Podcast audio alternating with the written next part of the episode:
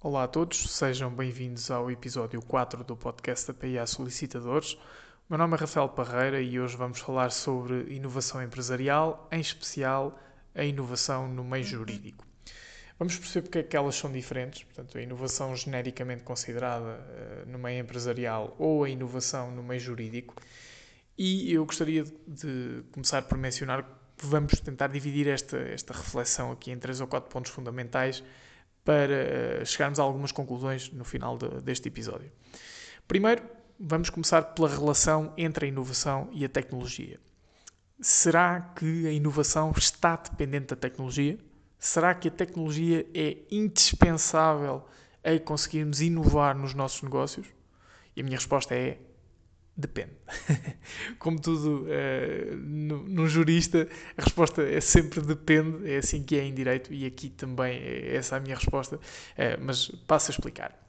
Se pensarmos uh, numa indústria em que o que importa é o produto, não é? Portanto, as margens uh, de lucro, não é? Os valores que estão associados ao custo de produção, velocidade, qualidade, eventualmente a tecnologia será verdadeiramente indispensável. Mas haverá sempre uma parte que não tem necessariamente que ver com tecnologia, que poderá ainda assim ter influência na produção, que é a parte humana a parte da gestão dos humanos que tratam da produção, é? dos meios humanos que estão uh, diretamente relacionados com a produção. Porquê? Porque as linhas de produção, as linhas de montagem, as linhas de finalização são compostas por seres humanos. Portanto, são uh, linhas de produção, de montagem, de finalização em que a relação humana pode ter um impacto direto. Obviamente, na indústria, esta preocupação será menor. Portanto, a preocupação na indústria será manter uma tecnologia atualizada e melhorada que permita, de facto, reduzir os custos associados à produção, aumentar a qualidade, aumentar as margens de lucro. Se pensarmos no escritório, este raciocínio cai um pouco por terra. Ora, vamos, vamos pensar o que é que se faz no escritório, principalmente no escritório jurídico, portanto, um escritório de solicitadoria ou de advocacia. O que se faz no escritório de solicitadoria ou de advocacia é a prestação de serviços jurídicos. E os serviços jurídicos, na verdade, são serviços de relação social. São serviços nos quais nós nos relacionamos com os clientes ou potenciais clientes, prestando um serviço de relação social aplicado à legislação, aos direitos, deveres uh, e demais obrigações dos cidadãos. Se estamos a falar de escritórios em que não temos uma produção, não é? temos uma prestação de serviços, se não há bens aos quais associemos esta tecnologia de redução de custos e aumento de margens, na verdade, a tecnologia poderá ser útil, mas não será indispensável. Então, o que é que será indispensável nesta inovação no meio jurídico? A inovação nos comportamentos. E quando falamos aqui de comportamentos, não é? Eh, não estou necessariamente a dizer é, que é sermos bem educados, ou simpáticos, ou disponíveis. Quando falo aqui em comportamento, é a relação social. E como é que vamos aqui tentar definir esta relação social? Com uma percepção do tempo e do espaço. Ora, os comportamentos adequados a um meio jurídico hoje não são os comportamentos que eram adequados há 10 anos atrás, nem os que serão daqui a 10 anos. Vou dar aqui um exemplo prático há 10 anos atrás, as profissões jurídicas eram muito formais, eram muito rígidas, muito escondidas, muito sóbrias. Hoje, o meio jurídico tende a desenvolver-se. Há uma libertação, há uma flexibilidade, há uma agilização da comunicação. Então, eh, o melhor exemplo que podemos tomar aqui, eh, em termos práticos, será a indumentária. Há 10 anos atrás, seria impensável um solicitador ou um advogado ir a uma reunião sem ir devidamente apresentado, e por devidamente apresentado digo fato, gravata. Obviamente não ia toda a gente, não, não significava que, que, que, todos os profissionais se apresentassem desta forma, mas era a forma tipo para definir a apresentação de um profissional do meio jurídico numa reunião. Fato, gravata, com um discurso formal, um discurso uh, sóbrio, um discurso distante, eventualmente frio, técnico, Hoje em dia, este tipo de discurso poderá ou não fazer sentido. E isto é a maior inovação que poderemos ter no meio jurídico neste momento. É a capacidade de percepção do tempo e do espaço, de uh, entender que o nosso comportamento tem que se adaptar ao tipo de cliente, ao tipo de situação, ao tempo, ao espaço. Ora, vamos pensar. Se eu tenho uma reunião às duas da tarde com um diretor de uma grande empresa que é uh, alguém que privilegia um contacto formal, técnico, uh, rígido, então eu devo apresentar-me de uma forma formal, técnica e rígida que me permita adequar às expectativas do cliente, obviamente sempre privilegiando a autonomia uh, que tenho enquanto profissional, mas ir ao encontro daquilo que é a expectativa do cliente para conseguir manter a qualidade da relação social e manter a qualidade do serviço. Por outro lado, se eu tiver esta reunião às 3 da tarde e às 4 da tarde tenho uma reunião com alguém moderno, eu quando digo aqui moderno não é melhor ou pior, moderno no sentido de ser uh, um profissional uh, que se lançou há pouco tempo, que tem uh, um negócio super vanguardista, que não liga minimamente a formalidades, que não tem um mínimo de discurso rígido, distante, técnico ou formal, eu vou ter que adaptar o meu comportamento e, portanto, se às três da tarde me apresentei de fato e gravata, às quatro da tarde, tiro o blazer, tiro a gravata, apresento-me com um discurso muito mais flexível, muito mais ágil, uh, muito mais próximo, muito mais descontraído. E agora vocês perguntam-me qual destes discursos é que é o correto para que consideremos que uh, é ou não o discurso correto para definir um escritório inovador? Os dois. Portanto, o escritório inovador não é aquele que está associado a uma imagem rígida, formal uh, e inflexível, nem é o escritório que está associado a uma imagem demasiado descontraída, informal e totalmente flexível. É o escritório que tem a capacidade de se adaptar consoante o tempo e o espaço. E, focando no espaço, eventualmente podemos pensar que temos que nos adaptar consoante a cidade em que estamos, consoante uh, o espaço geográfico. Mas o espaço, hoje em dia, tem uma dimensão completamente diferente devido à presença digital, à presença virtual, que é um tema que nos diz uh, muito na PIA Solicitadores. Como sabem, nós apostamos no início deste projeto no escritório virtual e, portanto, a presença virtual continua a ser a nossa grande aposta e a ser a nossa imagem de marca. E isso também foi um, uma demonstração de percepção do espaço. Poderá haver quem concorda ou quem discorde, mas a nossa percepção do espaço permitiu-nos compreender que temos que ir ao encontro de onde estão as pessoas, onde estão os clientes e os potenciais clientes, onde estão os interessados no tipo de serviço que nós temos uh, para prestar.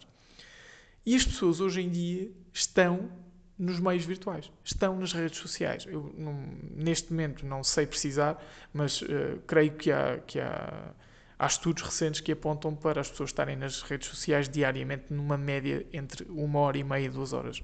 Portanto, uh, estamos a falar de muito tempo. Estamos a falar de uma porcentagem muito elevada uh, do nosso dia que é dedicada às redes sociais, se descontarmos o tempo que estamos a descansar, uh, a alimentar-nos, portanto, do tempo disponível, e, e, obviamente excluindo também o trabalho, uh, do tempo disponível que temos, uma parte muito relevante é passada nas redes sociais. É passada num espaço virtual. E essa percepção do espaço tem que representar uma possibilidade de inovação. Hoje, na minha opinião, uma demonstração de inovação é a percepção de que o espaço virtual é um tipo de espaço onde um escritório tem que estar presente. E como é que um escritório pode estar presente num espaço virtual? Através de uma presença nas redes sociais ativa, através de produção de conteúdo adequado a cada rede social através de uma uh, adaptação constante ao conteúdo e tipo de serviços disponibilizados no espaço virtual, e por isto quer dizer o quê? Uma atualização constante do site, portanto, do escritório virtual, isto aqui refiro-me naturalmente à experiência que nós temos na PIA Solicitadores, à criação de novos conteúdos nas várias redes sociais, à criação de novos posicionamentos, uh, e, e ao contrário do que parece, esta é uma experiência que é possível uh, ter quase semanalmente, e nós na PIA Solicitadores tivemos essa, essa experiência. Começámos pelo Facebook, passámos para o LinkedIn, Instagram, TikTok, Clubhouse, criámos um podcast.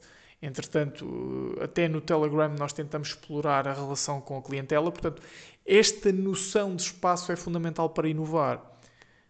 E vocês levam-me agora até o primeiro ponto. É indispensável a tecnologia para poder ter essa presença virtual. E é plenamente mentira. Porque eu tanto consigo estar presente no Facebook, no Instagram, LinkedIn, TikTok, Clubhouse, ter um podcast e eh, trabalhar através do Telegram e do WhatsApp com um telemóvel de 1500 euros ou com um telemóvel de 100 euros. Portanto, o investimento tecnológico, primeiro o telemóvel, o smartphone é algo que faz parte do nosso dia a dia, não é algo que faz parte apenas da nossa profissão. Um, e, portanto, uh, é uh, perceber aqui que a tecnologia, claro que está presente, mas não está, a, inovação não está dependente de investir em termos tecnológicos.